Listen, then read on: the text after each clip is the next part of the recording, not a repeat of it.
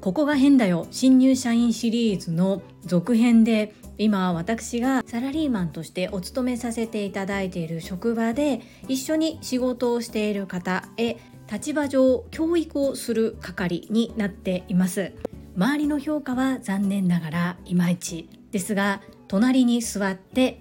約5ヶ月が経ちいい部分も課題の部分も結構見えてきました。意外と人気のこのシリーズ本日は続編をお届けいたします。この放送は天然素材を生かすコールドプロセス製法石鹸工房エレナ・フローラさんの提供でお届けいたします。エレナ・フローラ坂井谷美智さん。この度はウィークリースポンサー様誠にありがとうございます。今回このスポンサーコールではエレナ・フローラさんがポップアップストアを開催されるその時の販売をお手伝いいただける方を募集しているというコールをさせていただいています。日時場所がそれぞれ2パターンあります。申し上げます。まず1つ目4月17日水曜日から23日火曜日の7日間。場所は埼玉県川越市マルヒロ百貨店本店1階です。2つ目は5月9日木曜日から20日月曜日までの12日間。場所は横浜駅直結のそごう横浜店1階です。百貨店での販売スタッフとして働ける機会ってそうそうないと思います。期間中毎日でなくても大丈夫です。お手伝いできる方を募集しております。詳しくは概要欄にエレナ・フローラさんのメールアドレスと公式 LINE の URL を掲載しております。そちらからぜひ問い合わせてみてください。ご自身が難しくてもお友達や興味がありそうな方にお声掛けいただけるととっても嬉しいです。どうぞよろしくお願い申し上げます。この放送はボイシーパーソナリティを目指すジュリが家事育児仕事を通じての気づき工夫体験談をお届けしています。さて皆様いかがお過ごしでしょうか？本題に入る前に一つご案内をさせてください。こちらのチャンネルでは個人スポンサー様を募集しております。ご自身の PR どなたかの応援何かの広告宣伝などにお使いいただけます。現在ウィークリースポンサー様は5月の初旬まで予約をいただいておりますのでそれまでにスポンサーコールご希望の方はデイリースポンサー様をそしてその後でもいいよという方はぜひウィークリースポンサー様ご検討よろしくお願いいたします。概要欄にリンクを貼っておりますのでそちらのストアーズからお申し込みよろしくお願いいたします。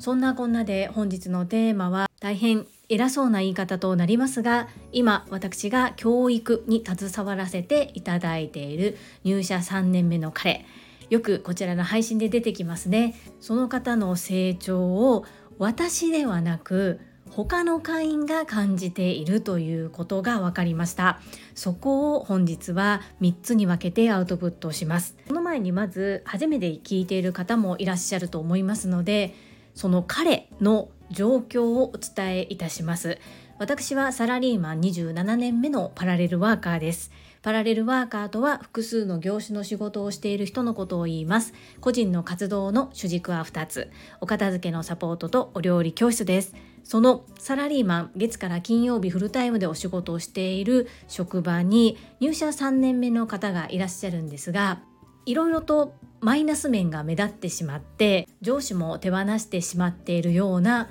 状況でありました。そんな中昨年の9月から私と2人でタッグを組んで一つの業務を行うという立場になりました。正直にその当初の心を吐き出すとうわー課長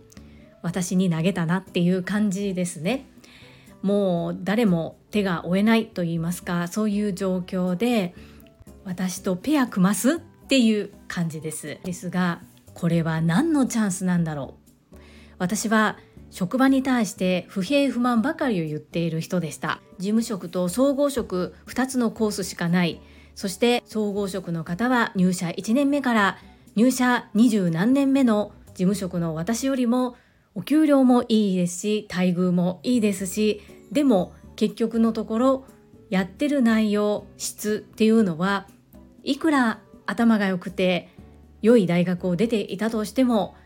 やっぱり1年目2年目3年目社会人としてどのように仕事をしているのかっていうところも含めて20年選手とは全然費用対効果は違いますね。そういったところを私はみっともないのですがどうせ私なんてとかなんで私がこんなことせなあかんねんっていうふうに心のどっかで思っていたところがあります。にもかかわらず自分からその環境を変えようとせずそこにずっといた。そんな感じです。そんな中株式会社新規開拓代表取締役社長朝倉千恵子先生が配信されているボイシーに出会います。そこから矢印が周りではなく自分に向くようになりました。自分が変わらなければ何も変わらない。この環境を選んでいるのも自分だ。そういうふうに思うようになりました。さらには個人事業主として活動をし始めたことによりどれだけ会社に守られてきたのかどれだけ私が会社に貢献できていたのか改めて考えさせられるそんな状況となってそしてちょっと問題のある方を教える教育係として任命をされたわけです。どのように問題があるのかというとほうれん草ができません。そして挨拶ができません。さらには仏頂面です。わからないことは聞かずに放置。そんな感じでした。でしたとあえて過去形にしているのは彼が変わったからです。大変おこがましいかもしれませんが変わったのは席替えをして私の隣の席になってからだと。自分で自分を褒め褒めしております。はい。私がやったことって大したことではないんです。それは後輩だから。3年目だからといって他の方と態度を変えていないということです。ここを教えてくださったのも朝倉千恵子先生ですが人によって態度を変えない。この部分と彼の話を真摯に聞く。そして上司から何か言われた時に口下手の彼は黙り込んでしまって「はい」しか言えない部分があります。隣で見ていて一生懸命その部分に関して取り組んでいたのにもかかわらず説明ができていないなと見えた時は私は横からヘルプを今は出しています。それはただかばっているとか過保護にしているのではなくってこういうシーンではただ上から怒られているのではなく上司はその状況に至った経緯を知りたいだけだから黙り込んで「はい」じゃなくどうしてそういう状況そういうふうに進めたのかっていうことをきちんと説明する必要があるんですよね。それをできていないなのでそれをしている私を見てっていうつもりで助けています。それが功を制したのか最初全然喋らない方だったんですけれども喋る喋る喋る。最近めちゃくちゃ喋ります。もちろん業務と関係のない雑談というわけではないんですがちょっとしたことも聞いてくれるようになりました。そのあたり彼の成長を3つに分けてお伝えします。1つ目枕言葉が使えるようになった。2つ目ごめんなさいが言えるようになった。最後3つ目私以外の会員の方から見てもだいぶ良くなったよねというお言葉をいただけたということです。まず一つ目の枕言葉が使えるようになったです。今までは私に喋りかける時もまずはいきなり要件からそして結論から言っていて何がどういう状況でそれを聞きたいのが全く分かりませんでしたなのでそれを私は手伝うではなくとにかく本人に話させるようにしたんですけれども私自身が彼に何かをお願いしたりとか話しかける時に必ず枕言葉「まるさん今お時間よろしいですか?」とか「まるさん一つお願いがあるんですけど」とかそういった形でお願いを続けていたところ昨日です。本当にびっくりしましたちょっとお願いがあるんですがよろしいでしょうか？これ初めて聞きましたね。うわーって心の中ジャンプです。ですが平成を装ってはい何でしょうかというふうに答えました。枕言葉使えるようになってくれて嬉しいです。2つ目のごめんなさいが言えるようになったです。今までは明らかに彼の過失でしょっていうところでもああはい指摘を受けたり注意を受けてもそういった態度でした。それが先日まあね今一緒に仕事をしているので彼のミスも私が一緒に怒られるわけです。で私はその時に反論はしません。なぜなら2人で仕事をしているのでその彼が怒られていることは私がしてしまう可能性もあるわけですよね。なので自分への教訓ということも含めて私は一緒に怒られました。それは私が確認ができていなかった部分もあると思っています。ところがですねひとしきり注意を受けた後に自分からいや今回の件は僕なんですというふうに初めて言ったんですね。そしてすいませんでしたというふうに言ってわあすみませんが言えるんだと本当にものすごくびっくりしました。一瞬耳を疑ったんですけれども真剣な目をして一生懸命話をしていたので自分であここは僕が悪かったんだっていうふうに本当に思って言わされて言ったのではなく自分で思って言ったんだなというふうにちょっとジーンときました。そして最後3つ目他の会員の方からちょっと変わってきたよねっていうお言葉が出たっていうところです。私は勝手に自分の中でよしよしって思っているんですけれども会員誰一人として私が変えたなんて思ってもいないんですね。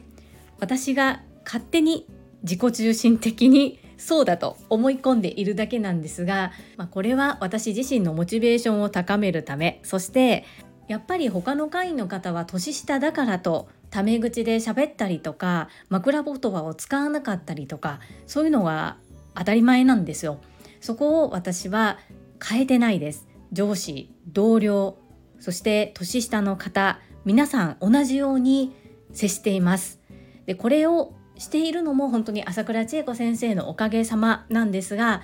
実際にそれをすることで変わってきている相手が変わってきているということを実感しているんですね。過去と他人は変えられないが未来と自分は変えられるこの言葉も朝倉千恵子先生に教えていただきましたが自分が変わることで周りを変えることができていることを今実感していますこれすごく良かったところだけ取り上げているんですけれどももちろんマイナス面や課題はまだまだたくさんあります。ですがそこをいろいろとぐちぐちと言っても何も始まらないんですよね。そしてやっぱりできていることを褒める。そうすると底上げしてもっと良くなる。そのように子育てを通じて感じている部分を会社の教育をするという立場に立たせていただいたことで実践行動してみて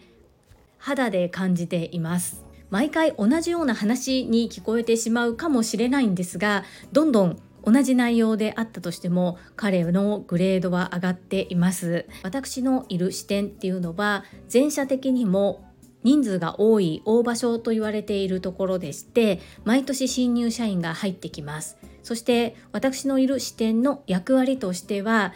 もう少し規模の小さい多視点ではできない教育という部分をしてそして多視点にその人材を輩出していくような役割を担っている視点です。そういったことを聞かされるまではコロコロコロコロ人が変わるしなんでこう私たちがずっと教え続けなければいけないのっていうような声も周りから聞こえてきていてで私自身はあまりこう教えるということに携わることがなく来たんですが特に事務職である私が総合職の方を教育するということは基本的にはないんですよね。たまたま今のポジションでそういうことが起こっているという状況です。なのであと何ヶ月何年かかるかは分かりませんが彼が多視点に行っても困らないそして周りの方から可愛がっていただけるようなそんな方になってほしいな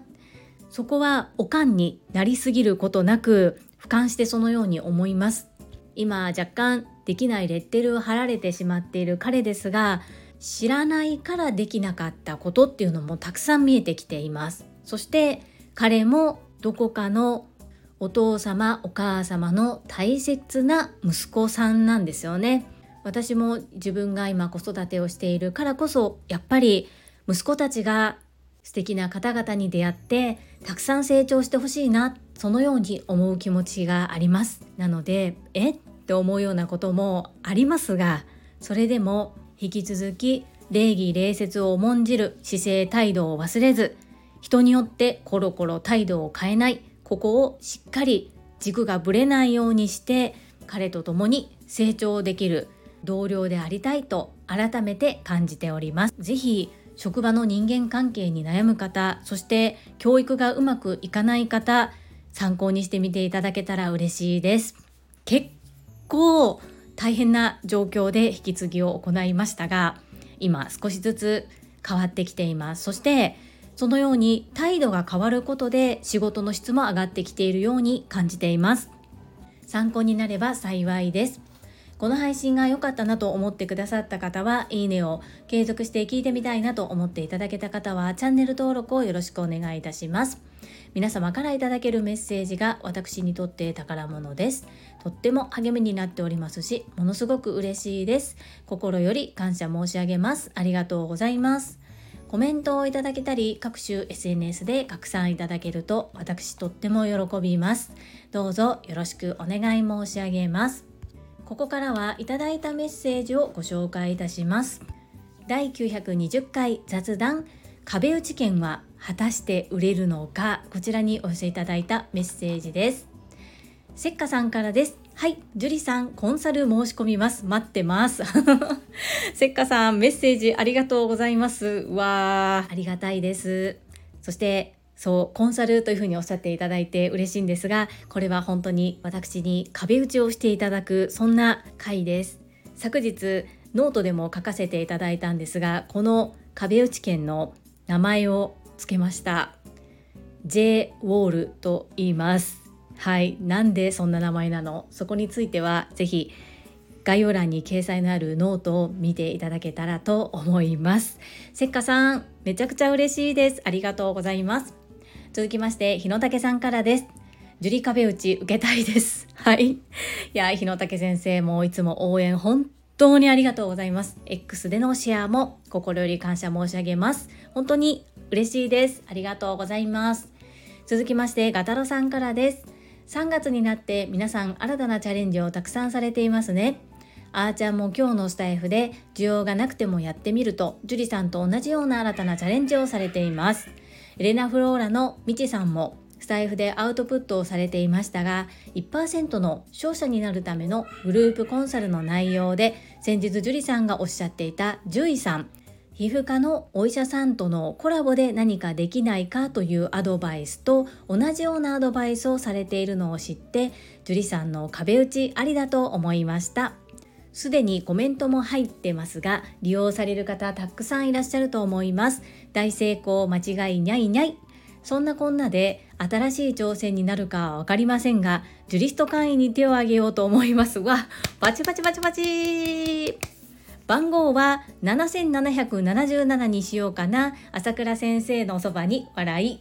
ガタロさんメッセージありがとうございます。そして私の新たな挑戦にも応援くださってとっても嬉しいです。ありがとうございます。そしてなんとなんとジュリスト会員になってくださるんですね。とっても嬉しいです。それではガタロさん番号7777番ガタロさんに裁判させていただきます。どうぞお受け取りくださいませ。本日の配信より概要欄のジュリスト会員のところにナンバー7777ガタロさんと記載させていただいて毎回配信を行っていきます。ガタロさん、本当にいつもありがとうございます。最後に高尾さんからです。ジュリさん、1年前を思い返すと、ジュリさんの変化がすごいです。ほめほめ100本ノックが懐かしいです。ジュリさんのチャレンジがいつも私の背中も押してくれてますよ。ありがとう。壁打ち楽しそう。厳しいジュリさんの登場も 楽しみだな。何よりジュリさんとたくさん話せるのが魅力的。発売楽しみにしてるね。ティキオさん、いつもあったかい優しいメッセージありがとうございます。そうです。私がうじうじと私なんてっていうのを引きずっていた時に石垣島のマミさんがカツを入れてくださってそしてそれから変わりますと宣言をした後高尾さん適応さんが寄り添ってくださって私のために褒め褒めすることを100回やるということで褒め褒め100本ノックその頃毎回コメントを書いてくださってそれで背中を押してくださいましたね。本当に今思うととっても懐かしいですがあの寄り添ってくださって一緒に伴走してくださった高尾さんがいたからこそ今の私があります。そしてオンライン版 TSL 第7期で一緒に学べた同士ということ。お互いにみんなそれぞれ違う方向を向いてはいるんですがでもみんな前を向いて歩いている。お互いにあ適応さんも頑張っているから私も頑張ろう。そのような気持ちにさせていただいていて今適応さんがチャレンジされていることも私とっても楽しみにしております。そしてそうこの壁打ち券 J ウォールという名前を付けましたが今価格をどうするかすごく迷っています。あまり安すぎても価値が下がりますし高すぎてもこいつ自分のこと何者やと思ってんねんってなってもですしかといって後で値を上げるっていうのも難しいだろうしなので昨日メンバーシップ会員の方には詳しく申し上げたんですけれども安くして回数を増やすというよりはある程度の価格をつけて本当に壁打ちをしたい方にとって有意義な時間になるそんな壁打ちタイム J ウォールにしたいなというふうに思っています。3月中には必ず発売します。でご利用いただけるかどうかは別として本当にこう自分がやってみようと思ったことをやっていきます。今年は特に。これがやっぱり実践行動に移して動くということが恩師であり私の唯一無二のメンターでいらっしゃる朝倉千恵子先生の恩返しだと思っていますたくさん学ばせていただいたのに何もアウトプットしなければ学んでいないのと同然というふうにとっても耳の痛いお話なんですがここで私がアウトプットするだけではインプット1に対してアウトプット9のこの9が全然できていないなとすごく思うんですよね。なので少しでもこうやってアウトプットしたり実践行動していることで変われているし考え方捉え方も少しずつ変わってきているのでこのままアウトプットを継続してまいります。ティキョさん販売楽しみにしてくださるとおっしゃっていただきとっても嬉しいです。ありがとうございます。はい、いただいたメッセージは以上となります。